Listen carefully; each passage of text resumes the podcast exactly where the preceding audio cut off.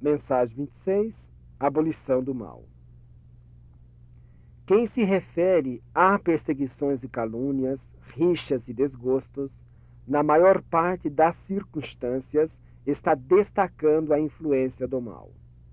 Quantos milhares de caminhos, entretanto, para equilíbrio e restauração, alegria e esperança, se todos nos empenhássemos a extinguir impressões negativas no nascedouro.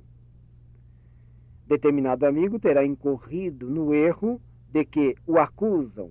Todavia, se nos afastamos da censura que o envolve, anotando-lhe unicamente as qualidades nobres de filho de Deus, com possibilidades de recuperação iguais às nossas, mais depressa se verá liberto da inquietação na sombra para readquirir a tranquilidade de consciência.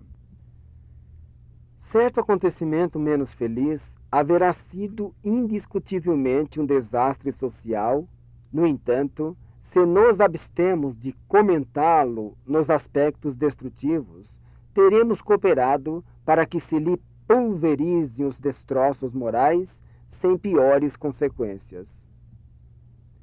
Aquela injúria assacada contra nós efetivamente nos haverá queimado as entranhas do ser, entretanto, desaparecerá nas correntes profundas do tempo se nos consagramos a olvidá-la sem comunicar-lhe o fogo devorador aos entes queridos através de alegações menos edificantes.